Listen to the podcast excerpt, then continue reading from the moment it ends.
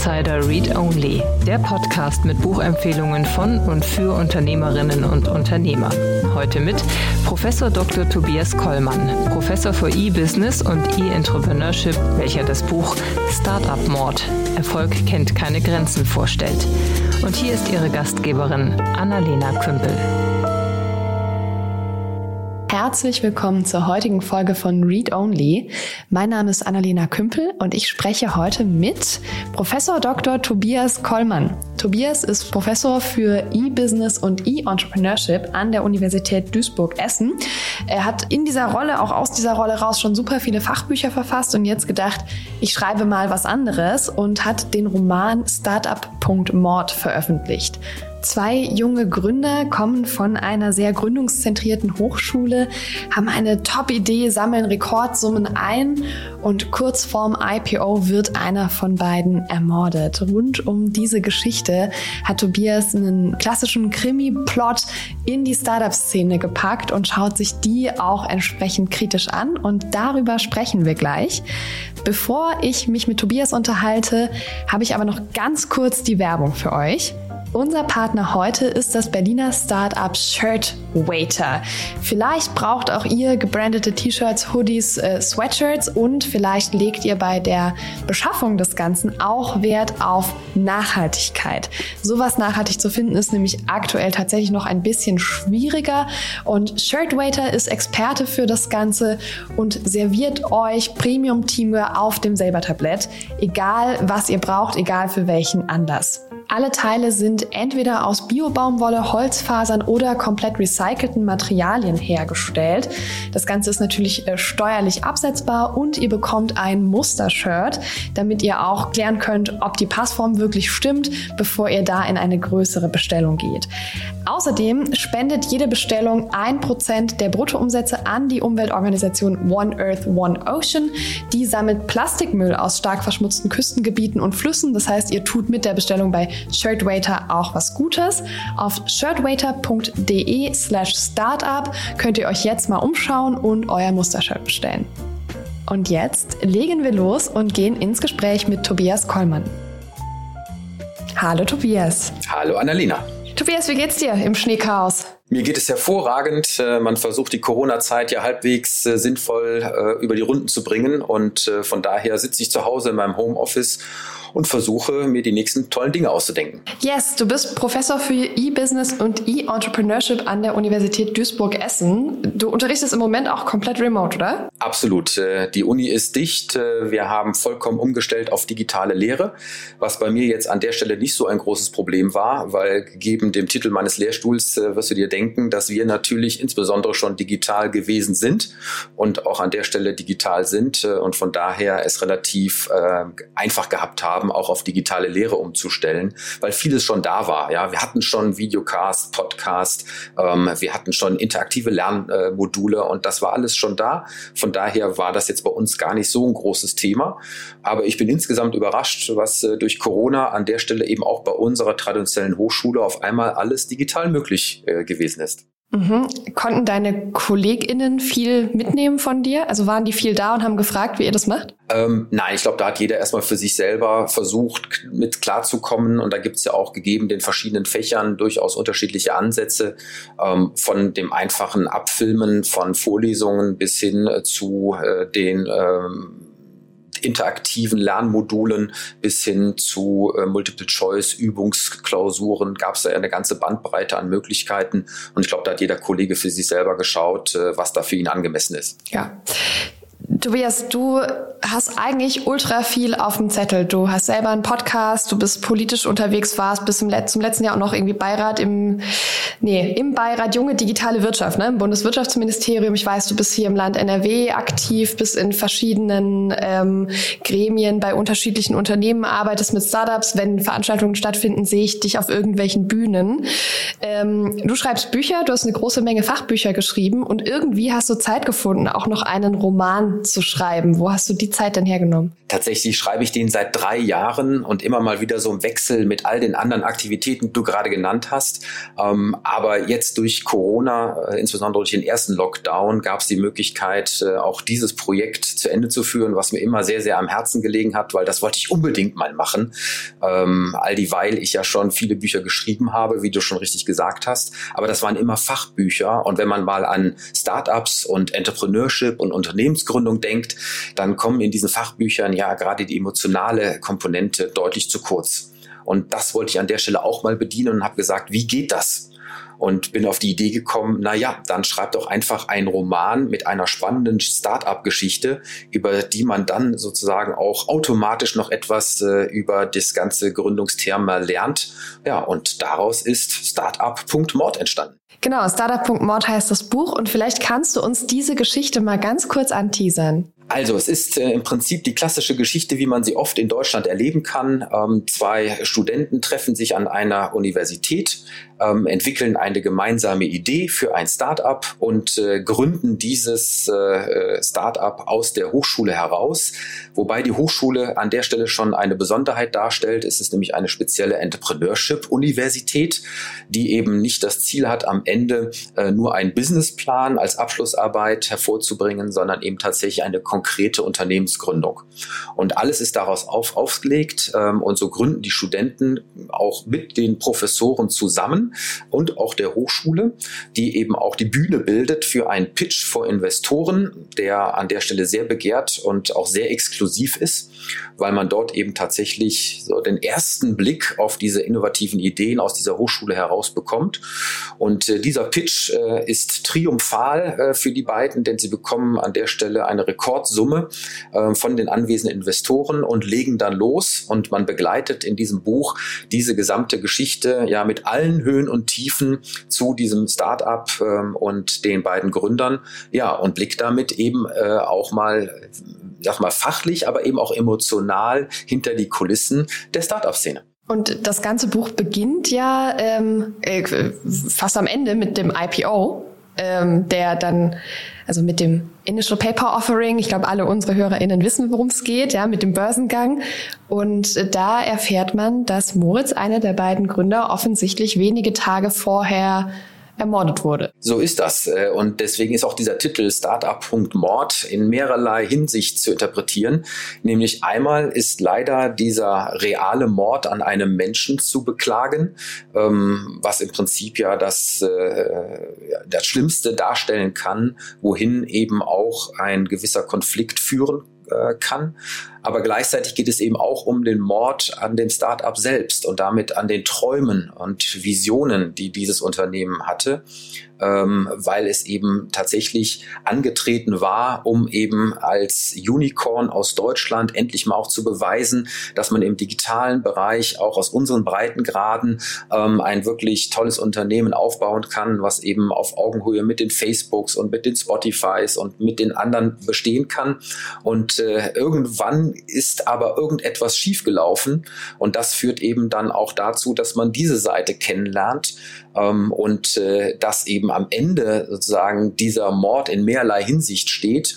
Das ist am Anfang an der Stelle schon verraten, aber warum es dazu kommt und wie die Mechanismen dafür sind und wer letztendlich dann auch dafür verantwortlich ist, äh, dass es zu diesem tragischen Schicksal im Hinblick auf den Menschen kommt, das äh, lernt man im Zuge des äh, Lesens und das wird eben auch ganz am Ende erst aufgelöst. Yes, wir erzählen auch nicht, wer der Mörder oder die Mörderin ist. Äh, wir können ja auch den, äh, den Mord mal gendern. Also äh, das, das erfahren wir heute nicht. Es lohnt sich also immer noch, das Buch zu lesen und da mal reinzuschauen. Hast du dich bei deinen Figuren ähm, inspirieren lassen in der realen Welt? Also gibt es Menschen, die du abgebildet hast? Ja, das werde ich häufiger gefragt. Äh, die offizielle Antwort ist, äh, natürlich sind sämtliche Ähnlichkeiten mit lebenden Akteuren rein zufällig. Aber ich kann es natürlich nicht äh, verneinen, äh, wenn da eine ganze Menge auch aus meiner persönlichen Erfahrung äh, drin steckt. Äh, ich war ja selber Gründer, habe als Business Angel unglaublich viele Startups äh, finanziert ähm, und habe vor dem Hintergrund viele, viele Protagonisten kennengelernt ähm, und äh, habe natürlich diese Erfahrung auch ein Stück weit in die Figuren ähm, gesteckt, ohne da jetzt aber einen Konkreten mit äh, benennen zu wollen. Ähm, das heißt, äh, äh, der ein oder andere mag vielleicht etwas erkennen.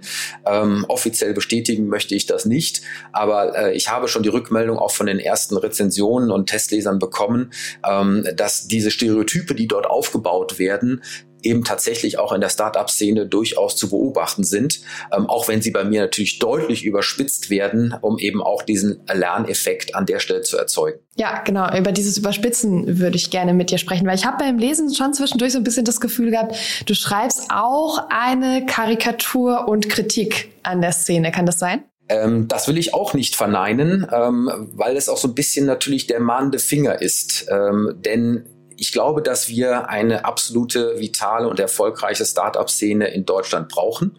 Und ich bin der Letzte, der das nicht möchte.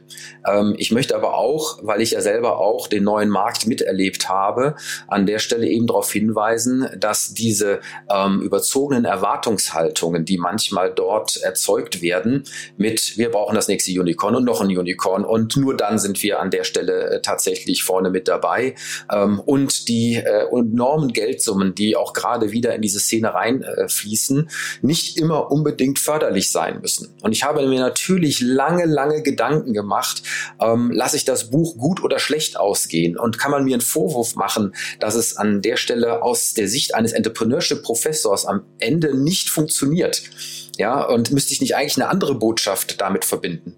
Und äh, ich habe da lange mit mir gerungen und habe gesagt, naja, zwei Drittel des Buches sind mehr oder weniger ähm, Chancen und Erfolg und wie man das aufbaut und wie das funktioniert.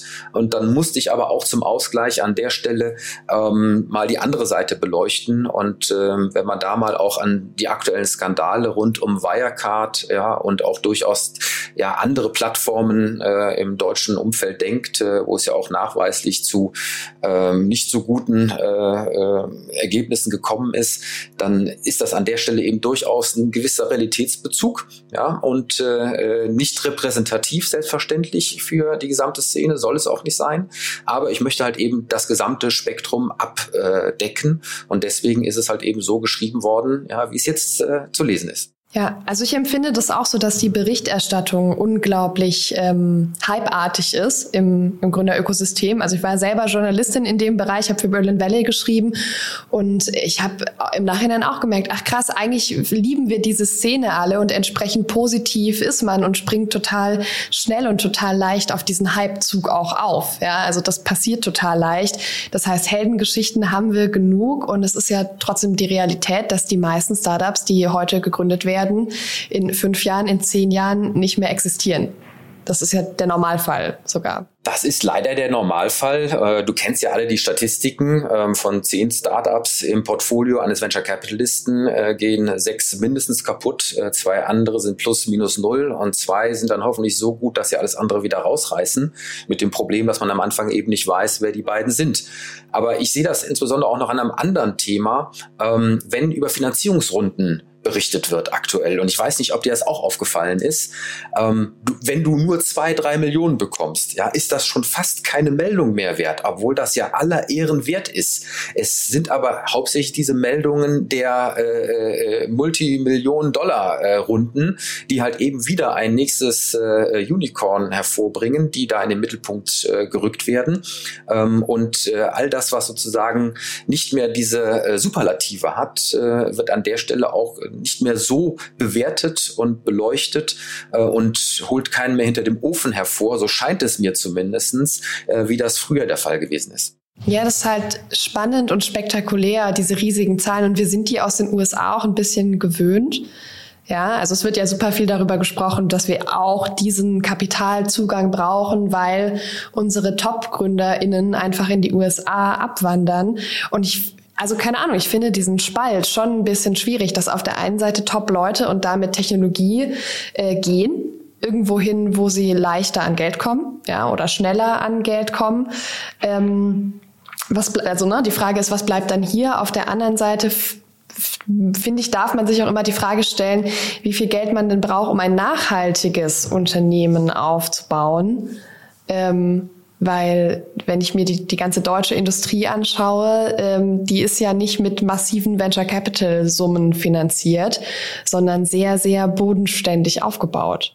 Ja, und äh, das ist auch eben ein Thema, was wir im Buch haben, äh, diese äh, Unicorn versus Zebra-Diskussion, die wir ja auch an der Stelle immer wieder haben. Ähm, muss es sozusagen immer dieses äh, ähm, mit Venture Capital nach oben geschossene Startup sein, was eben auch sehr stark Wachstum und Exit getrieben ist? Ähm, oder ist es eben nicht eher dieses nachhaltige Zebra-Bild, ähm, wo man eben versucht, auch in Ownership ähm, ein Startup an der Stelle in den Gründerhänden zu halten, ähm, um eben äh, dauerhaft und nachhaltig einfach nur eine gute Rendite zu erwirtschaften? Klammer auf, es gibt übrigens auch noch Nuancen dazwischen. Ähm, ein aktuelles Forschungsfeld, was ich an meinem Lehrstuhl habe, wo wir auch Zahlen inzwischen inzwischen haben äh, und gerade an dem zugehörigen Artikel schreiben, dass es zwischen Zebras und Unicorns auch noch was anderes gibt.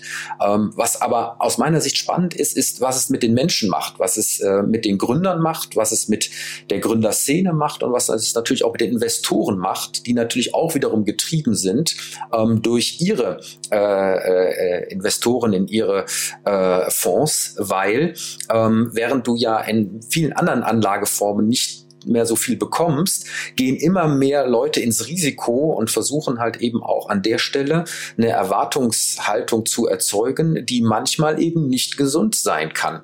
Und äh, das ist eben auch etwas, was man in diesem, ähm, in diesem Roman hautnah erlebt ähm, und wo eben auch die Dinge beleuchtet werden, die manchmal nicht so im Fokus stehen, nämlich beispielsweise der Stress, äh, den die Gründer haben, die Erwartungshaltung, der Druck, äh, bis hin auch zu äh, Gesundheit gesundheitlichen äh, Thematiken, die auch in diesem Buch äh, vorkommen, mit Einschlägen ähm, bei dem einen oder anderen, ähm, um das alles auch verkraften zu können.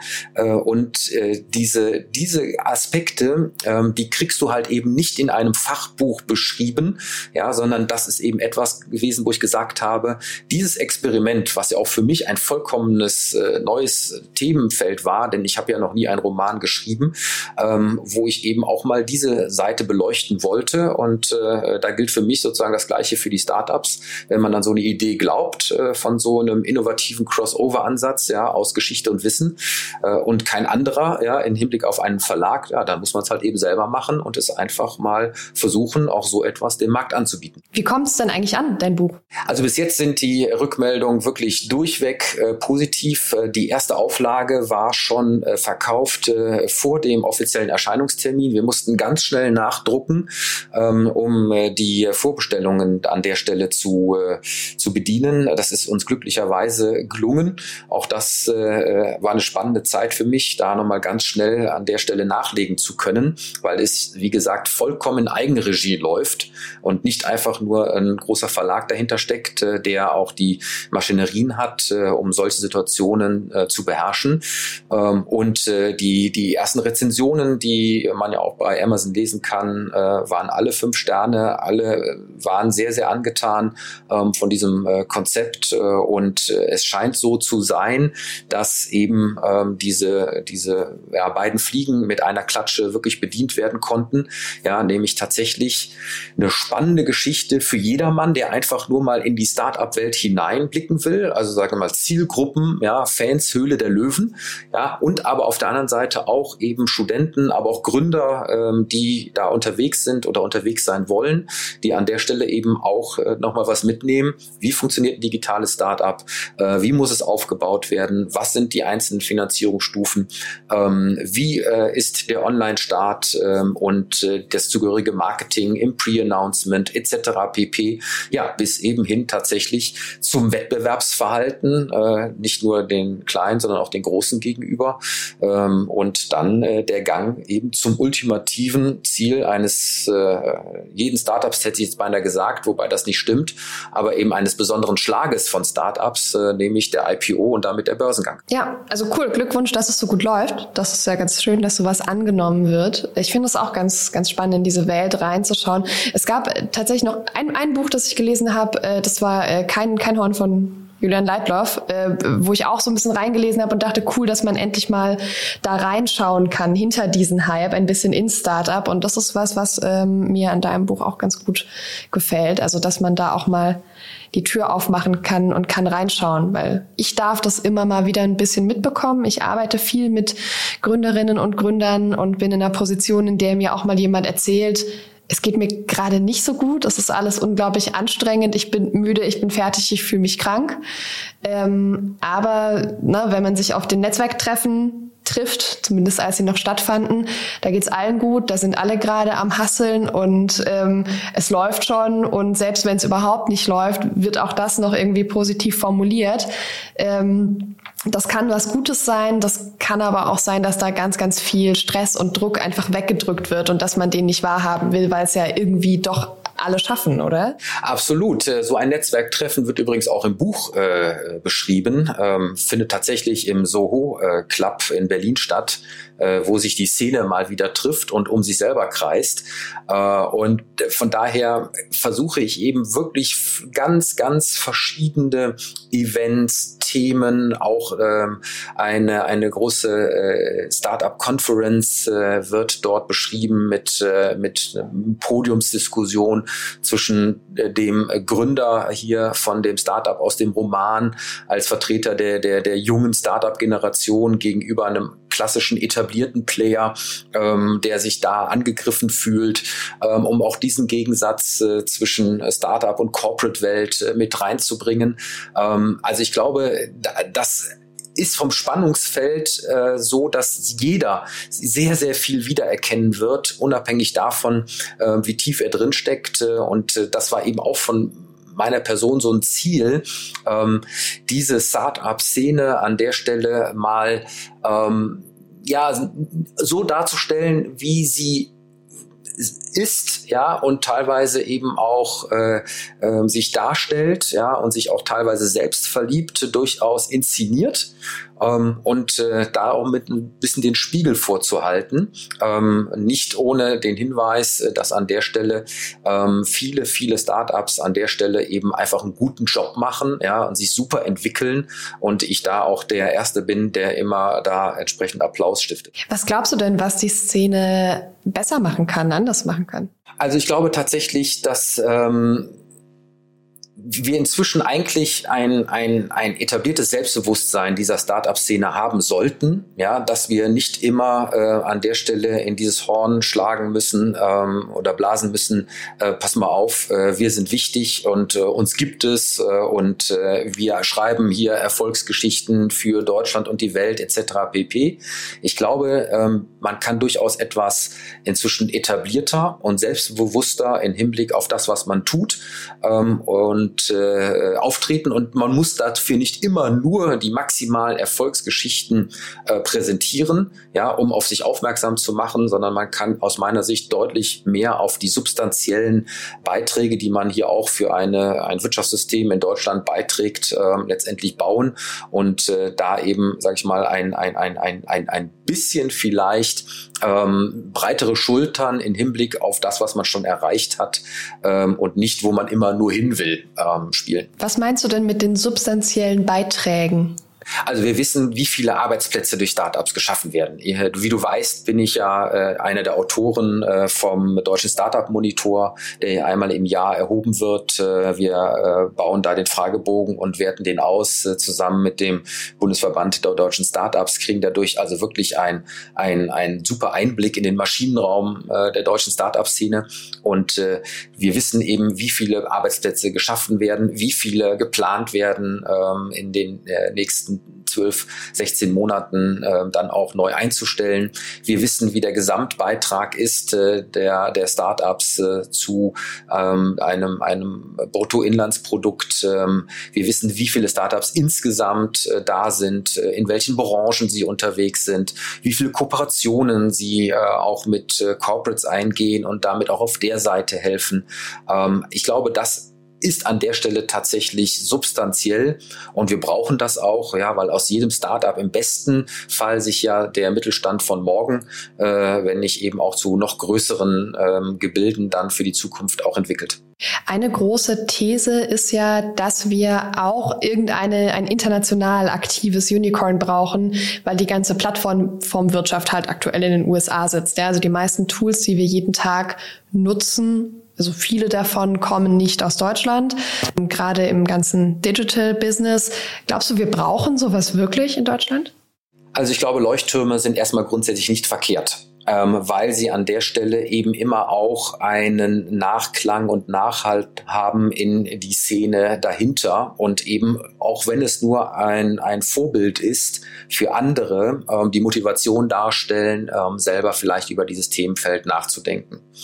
Ähm, ich glaube aber nicht, dass es das alleinige Heilmittel ist. Und ich glaube, dass das auch keine Diskussion ist äh, nach dem Motto äh, entweder oder sondern eher ein auch vielleicht beinhaltet. Ähm, ich glaube, dass äh, es gut ist, wenn wir ein paar Player haben, die international mitspielen, ja, die auch das Selbstbewusstsein haben, auf dem Weg dorthin ähm, nicht äh, dem äh, Aufkaufversuch zu erliegen.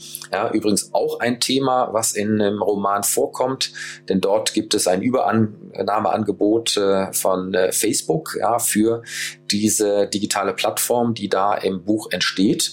Äh, und deswegen ähm, haben wir, glaube ich, an der Stelle beide Richtungen zu bedienen. Ja, die, die wirklich mitspielen können bei den Großen in dem Konzert und aber auch denen, die an der Stelle ein breiteres Fundament ja, als solide Start-up-Szene dahinter äh, letztendlich aufmachen. Und ähm, äh, von daher für mich eher ein Auch und nicht ein Entweder-Oder.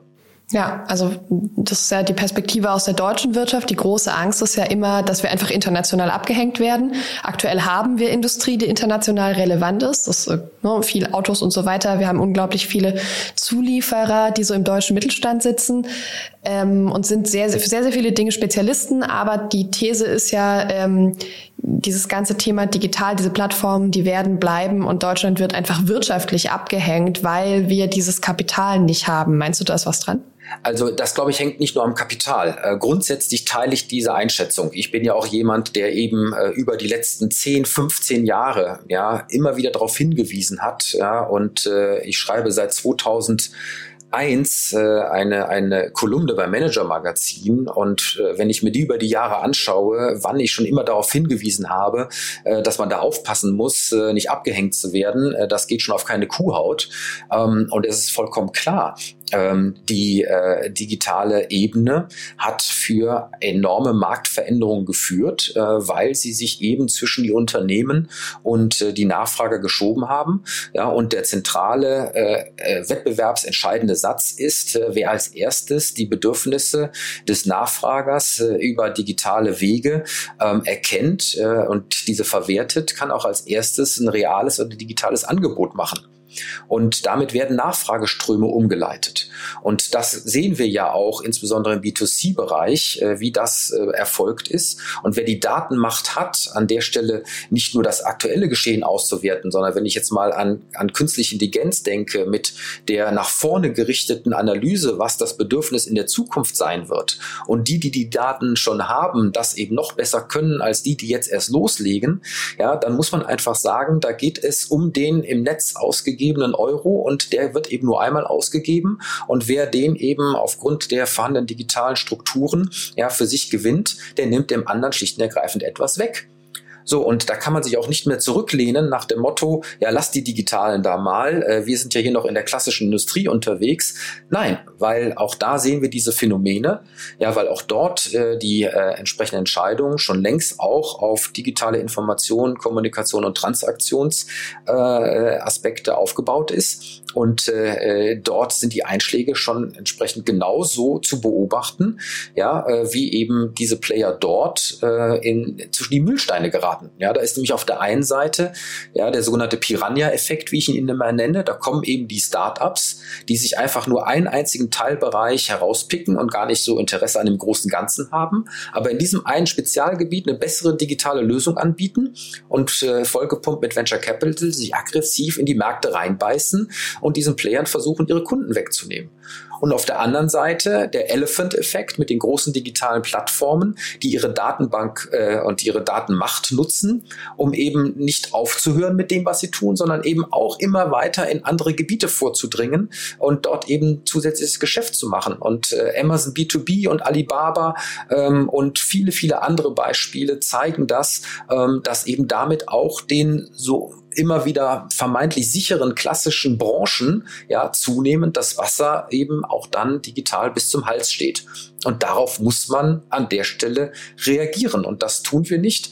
Ähm, und äh, das äh, ist an der Stelle eben auch in der Prognose, ja, in der letztendlichen Konsequenz so, dass man jetzt schon davon ausgehen kann, wenn sich da nicht elementar etwas dran ändert, Deutschland aus den Top Ten der Wirtschaftsnationen herausfallen wird, ja, äh, bevor wir 2030 haben. Und äh, das ist eben etwas, wo wir sagen, gerade bei dem Staat äh, mit allen sozialen Leistungen, die ja auch bezahlt werden müssen, ist das eben etwas, was uns richtig wehtun kann, wenn wir in dem Themenfeld nicht äh, jetzt endlich mal äh, die Ärmel hochkrempeln und etwas tun. Und glaubst du, das geht ohne diesen Hype? Weil ich meine, na, also die amerikanische Startup-Szene sieht sehr stark so hypig aus und ohne diesen krassen Glauben ans nächste große Ding, ähm, für das man richtig viel Kohle einsammeln kann, weiß ich nicht, kann man damit das nächste große digitale Ding bauen?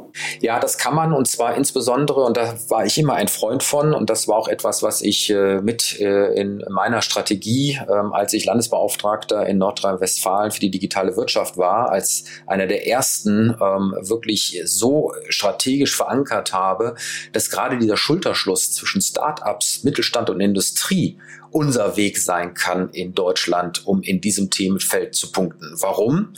weil die einen haben die digitalen Ideen und Innovationen und äh, haben an der Stelle sozusagen auch diese neue DNA in diesem Themenfeld zu spielen. Ihnen fehlt aber an der Stelle der Zugang zu den Märkten. So, und das kann man mit Venture Capital an der Stelle sich erkaufen. Ja, da es aber bei uns nicht so dermaßen in der Menge vorhanden ist, muss ich eben an der Stelle ähm, auf eine Seite zugehen, die den Marktzugang schon hat. Und das sind unsere Corporates, ja, unser Mittelstand, die eben in vielen, vielen Bereichen eben noch Weltmarktführer sind, äh, gleichzeitig aber das Problem haben, dass ihnen diese digitalen Innovationen und diese Denke und die äh, äh, Machart an der Stelle fehlt. Und aus dieser Kombination heraus wird aus meiner Sicht eine Win-Win-Situation, ja, wenn man sich aufeinander einlässt, ja, und auf Augenhöhe, ja, miteinander kooperiert äh, und an der Stelle sich nicht gegenseitig um, überfällt, ja, und äh, ausnutzt äh, und äh, sich irgendwas versucht wegzunehmen oder durch Pseudo-Exklusivitäten äh, sich hier die Luft beschneidet, äh, dass man da eben versucht, äh, im gemeinsamen Schulterschluss das, äh, was man eben noch hat, an der Stelle eben auch zu digitalisieren, ja, und gemeinsam eben dann, ähm, ja, vielleicht einen, einen, einen nachhaltigeren Weg zu gehen, der dann eben vielleicht nicht unmittelbar das neue nächste äh, B2C-Startup ähm, als Unicorn ist, sondern vielleicht eben eher ja, die 1000, 2000 nachhaltigen B2B-Startups in Kombination mit Mittelstand und Industrie, ja, die an der Stelle aber eben auch sehr, sehr, sehr viel bewirken können. Hast du gerade ein Beispiel parat, das das gut zeigt? Also ähm, ich äh, habe an der Stelle äh, sowohl Beispiele, wo das gut als auch schlecht funktioniert, äh, ohne da jetzt jemanden herausstellen zu wollen. Aber ähm, es gibt unglaublich viele Berichte über diese Kooperationen.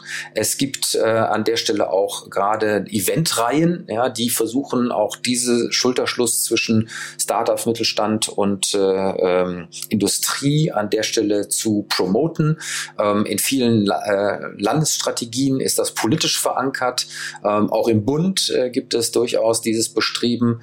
Ähm, und von daher ist das, glaube ich, etwas, was man an der Stelle wirklich intensivst verfolgt verfolgen sollte, weil das etwas ist, wo wir eben aus meiner Sicht einen Vorteil haben, den wir in die digitale Welt transportieren können.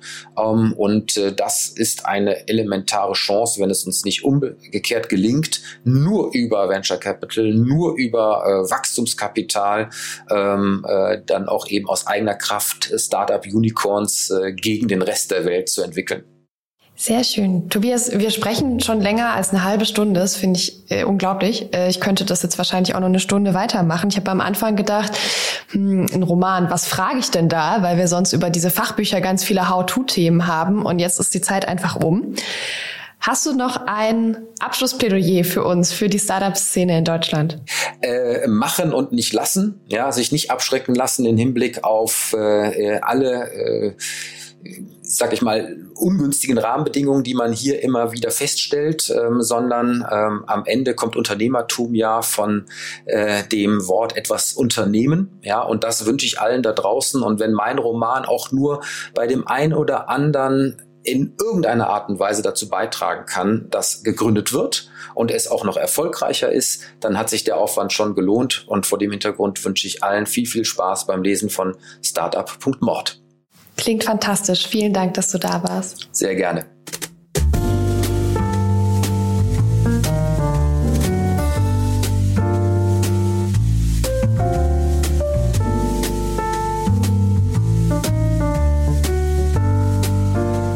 Buch Startup Mord Erfolg kennt keine Grenzen von Professor Dr. Tobias Kollmann umfasst 498 Seiten und ist für 24,99 Euro im lokalen Buchhandel oder auf www.startup-roman.de erhältlich.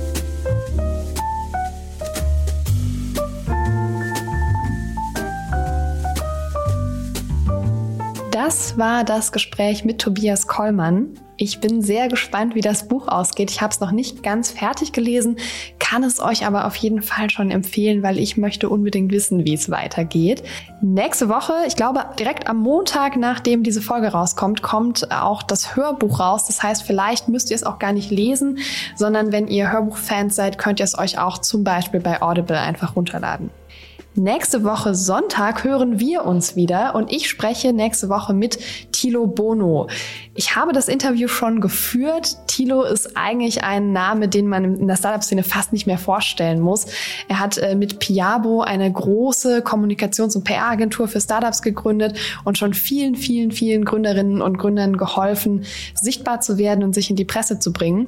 Und hat jetzt ein Buch geschrieben über Personal Branding für die Macherinnen und Macher, also auch für euch.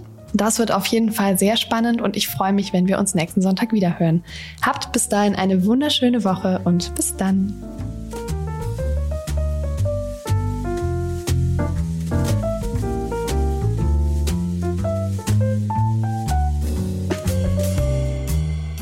Wir verlosen fünf Exemplare des Buches Startup Mord Erfolg kennt keine Grenzen von Professor Dr. Tobias Kollmann. Zum Teilnehmen einfach eine E-Mail mit dem Betreff Gewinnspiel und dem Wunschbuch an gewinnspiel at startup-insider.com schreiben.